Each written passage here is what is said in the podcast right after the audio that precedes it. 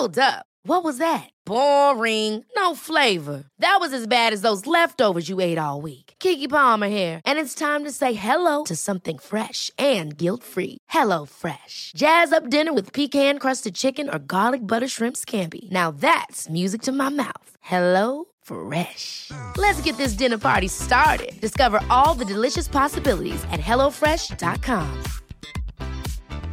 Hiring for your small business? If you're not looking for professionals on LinkedIn, you're looking in the wrong place. That's like looking for your car keys in a fish tank. LinkedIn helps you hire professionals you can't find anywhere else, even those who aren't actively searching for a new job but might be open to the perfect role. In a given month, over 70% of LinkedIn users don't even visit other leading job sites. So start looking in the right place. With LinkedIn, you can hire professionals like a professional. Post your free job on linkedin.com slash achieve today. Many of us have those stubborn pounds that seem impossible to lose, no matter how good we eat or how hard we work out. My solution is PlushCare.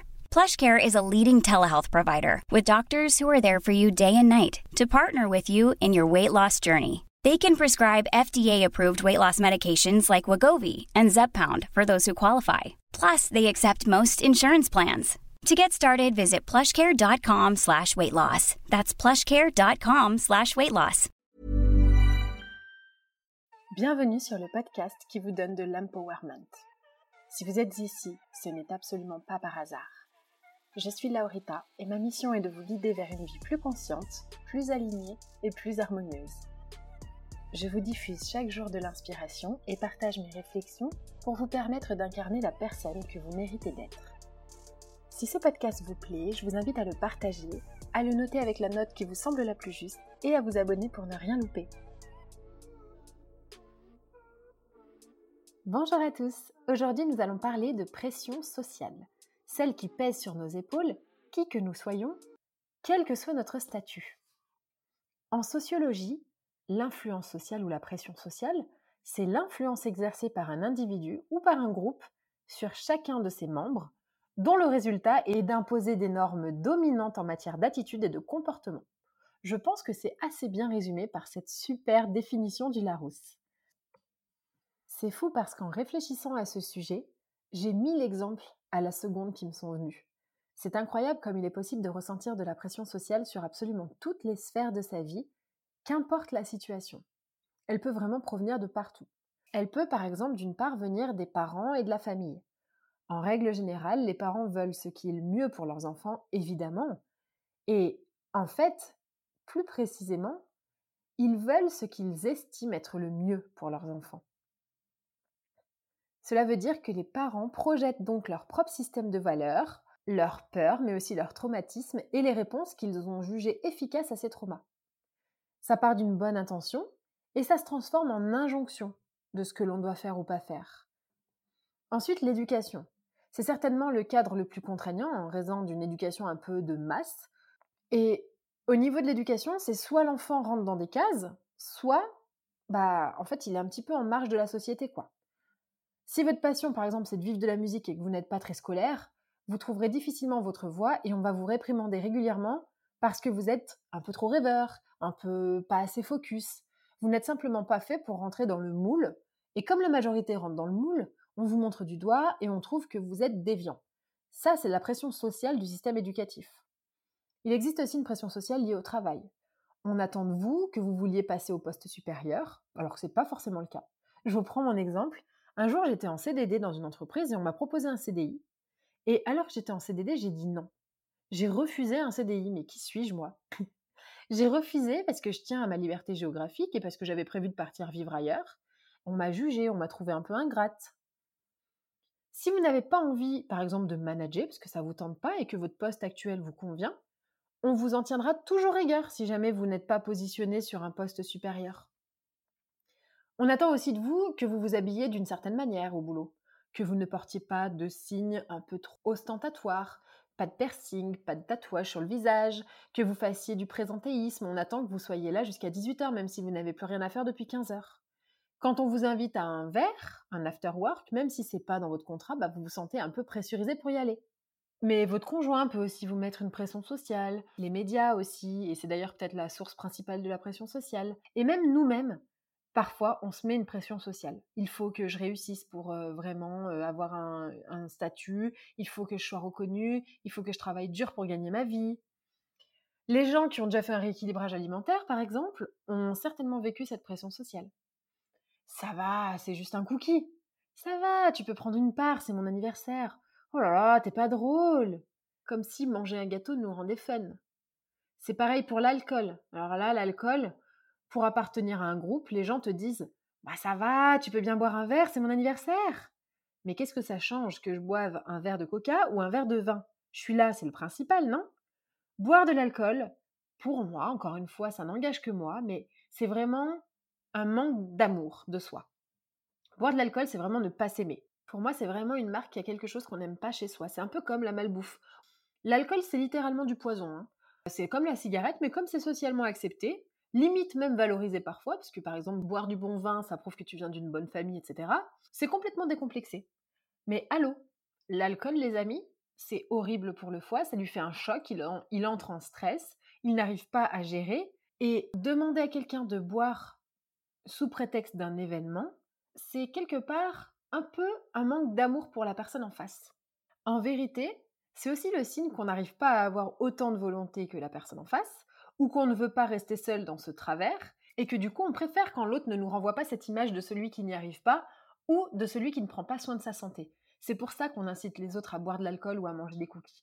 C'est simplement pour pas se retrouver seul dans ce truc de je me respecte pas, dans ce truc de bah moi j'y arrive pas, ou dans ce truc de bah, j'arrive pas à avoir l'envie de. De qui est-ce que vous ressentez la pression sociale? Sous quelle forme? Dans quel domaine de votre vie? Et quelles sont les injonctions qui régissent vos actes? La question qui suit, c'est qu'est-ce que vous faites quand personne ne vous regarde? Qui êtes-vous? Qui aimeriez-vous être? La pression sociale, ça provient d'une série de causes qui produisent un besoin d'être dirigé par une autre série de personnes, ainsi qu'être socialement accepté par elles. Et quand on cède à cette pression sociale, ça dit quelque chose sur nous. Qu'est-ce que ça dit de nous? Ça veut dire que soit on a une insécurité personnelle, ou une faible estime de soi, ou peut-être qu'on se sent pas à 100% à l'aise avec son apparence physique, peut-être qu'on se sent aussi peut-être inférieur par rapport aux études ou par rapport à d'autres euh, sphères. On manque aussi de personnalité, parfois même de motivation, on va revenir là-dessus plus tard. On a aussi souvent un besoin d'importance et de reconnaissance à combler. On a parfois des difficultés relationnelles, donc on se plie un peu à ce qui se fait. On a aussi une peur extrême du rejet social ou on manque d'affection. Donc du coup, on cherche l'affection au sein d'un groupe et on fait comme tout le monde. Une femme qui décide de ne plus porter de soutien-gorge est jugée. Un homme qui se montre vulnérable et subit la pression sociale, il est jugé. Imaginez un instant un homme qui, submergé par ses émotions, s'effondre en larmes pendant une réunion. Que vont penser les gens? Ça paraît presque impossible à imaginer, c'est dire.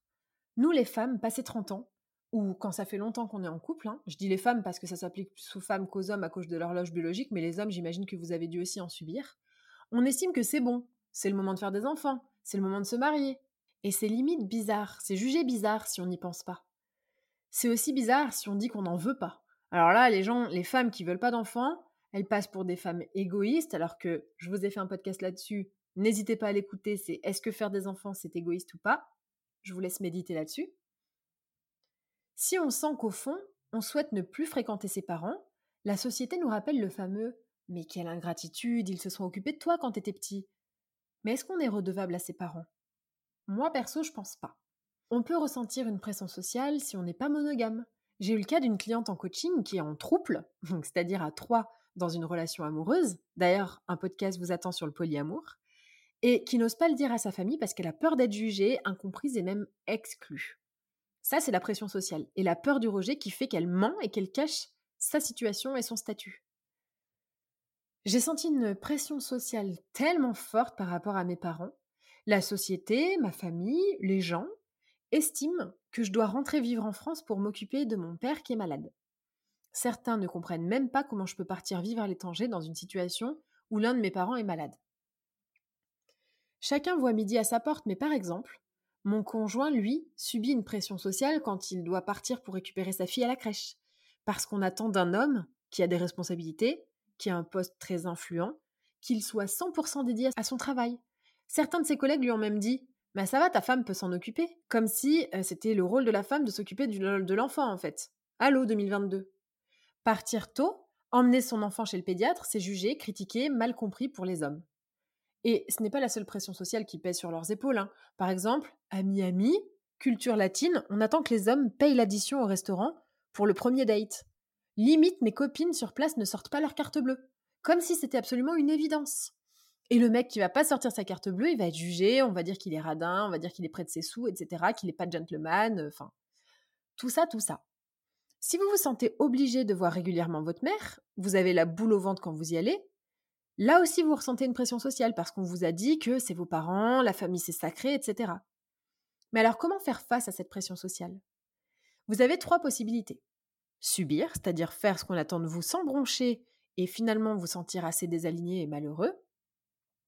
Vous avez aussi l'option de fuir, c'est-à-dire par exemple couper les ponts ou mettre de la distance avec les personnes qui vous jugent. Mais pour le coup, on sait très bien qu'en fuyant, on ne résout pas le problème et que les schémas répétitifs ne cessent de revenir sous différentes formes jusqu'à ce qu'on les adresse et qu'on fasse le travail. Ou alors, on a aussi l'option de se regarder en face et d'apprendre à s'aimer. Et vous l'avez compris, bien sûr, la meilleure option, c'est la troisième. Reconnaître que chacun a ses propres désirs, son propre système de valeurs, ses propres peurs et traumatismes, et que nous ne sommes pas là pour combler les attentes des autres. Définir ce qui nous appartient à nous, ce qui est important pour nous, ce pourquoi on fait les choses. Et il faut aussi arriver à définir ce qui vient des autres. J'ai envie de vous dire, quelle meilleure contribution peut-on offrir au monde que celle d'être pleinement épanoui et aligné? Donc, ça passe par apprendre à dire non, à éviter d'entretenir des pensées trop négatives, à surmonter ses peurs, à travailler sur ses traumas, à casser ces schémas répétitifs. Et vous pouvez y aller progressivement, vous n'êtes pas obligé de vous transformer du jour au lendemain. Si par exemple vous ne vous sentez pas prêt, là d'un coup, à affirmer fort votre choix, vos vies, vos valeurs, vos besoins, vous pouvez par exemple vous fixer des petits challenges. Par exemple, vous pouvez oser dire non à une invitation pour boire un verre avec un ami parce que vous avez envie d'être tout seul. Oser prendre un rendez-vous avec un responsable pour demander une augmentation. Oser un jour ne pas mettre de soutien-gorge et voir comment vous vous sentez avec ça. Osez dire à votre patron que vous avez décidé de partir plus tôt ce soir parce que vous l'avez promis à votre fils. J'ai envie de vous dire de ne pas céder à la pression sociale. Mais c'est plus facile à dire qu'à faire. La première étape, c'est comme en business, c'est travailler son why, son pourquoi. C'est savoir pourquoi ce comportement qu'on n'ose pas avoir compte pour nous. C'est aussi travailler sur sa confiance en ses choix et donc sa confiance en soi. On fait ce travail d'ailleurs dans Shine que vous trouverez euh, dans les notes du podcast. Pourquoi est-ce important pour nous d'agir comme ça? Et pour cette question, on peut se demander et si on était seul sur Terre, qu'est-ce qu'on ferait exactement? Qui serions-nous? Pourquoi? Par exemple, dans mon cas, je suis bien quand je vais au soleil, j'adore Paris, mais ça manque de chaleur et franchement, le mauvais temps impacte mon humeur et mon bien-être. À chaque fois que je rentre à Paris, je mange plus que nécessaire, je compense certainement, je cherche un plaisir immédiat quand je vois la grisaille, le soleil a un impact positif sur mon état d'esprit et sur mon état de sérénité. Évidemment, ça se passe avant tout à l'intérieur, mais l'environnement extérieur influence l'intérieur et vice-versa. Et c'est pour ça qu'on dit qu'il faut éviter des gens qui ne sont pas forcément compatibles avec nous, parce que justement, leur vibration est assez basse et elle nous tire vers le bas.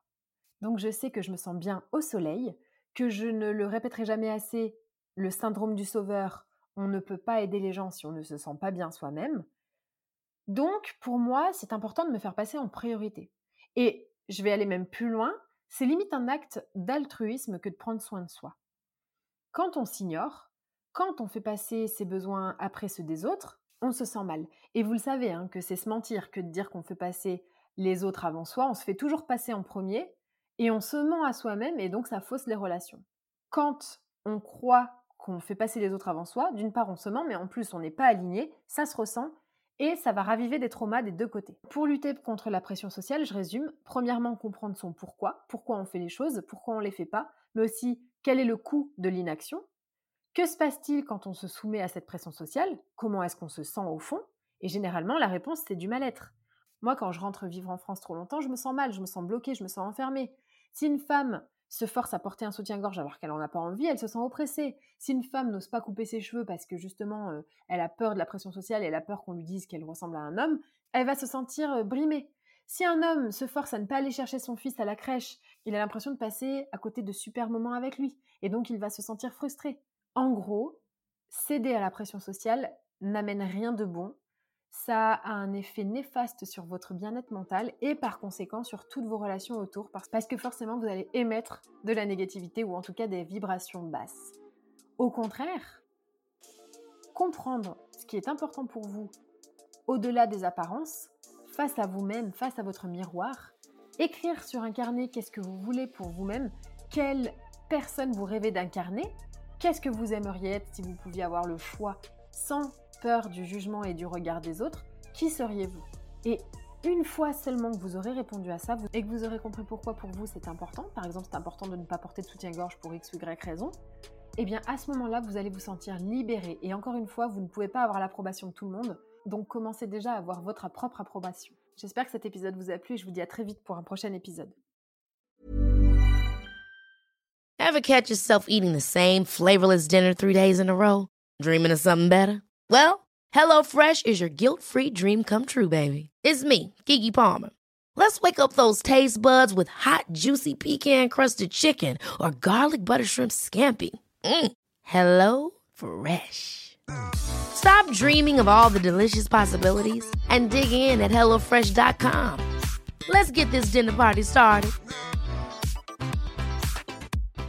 Hi, I'm Daniel, founder of Pretty Litter. Cats and cat owners deserve better than any old fashioned litter. That's why I teamed up with scientists and veterinarians to create Pretty Litter. Its innovative crystal formula has superior odor control and weighs up to 80% less than clay litter. Pretty Litter even monitors health by changing colors to help detect early signs of potential illness. It's the world's smartest kitty litter. Go to prettylitter.com and use code ACAST for 20% off your first order and a free cat toy. Terms and conditions apply. See site for details. Imagine the softest sheets you've ever felt. Now imagine them getting even softer over time. That's what you'll feel with Bowl and Branch's organic cotton sheets. In a recent customer survey, 96% replied that Bowl and Branch sheets get softer with every wash. Start getting your best night's sleep in these sheets that get softer and softer for years to come. Try their sheets with a 30-night guarantee. Plus, get 15% off your first order at bowlandbranch.com. Code BUTTERY. Exclusions apply. See site for details.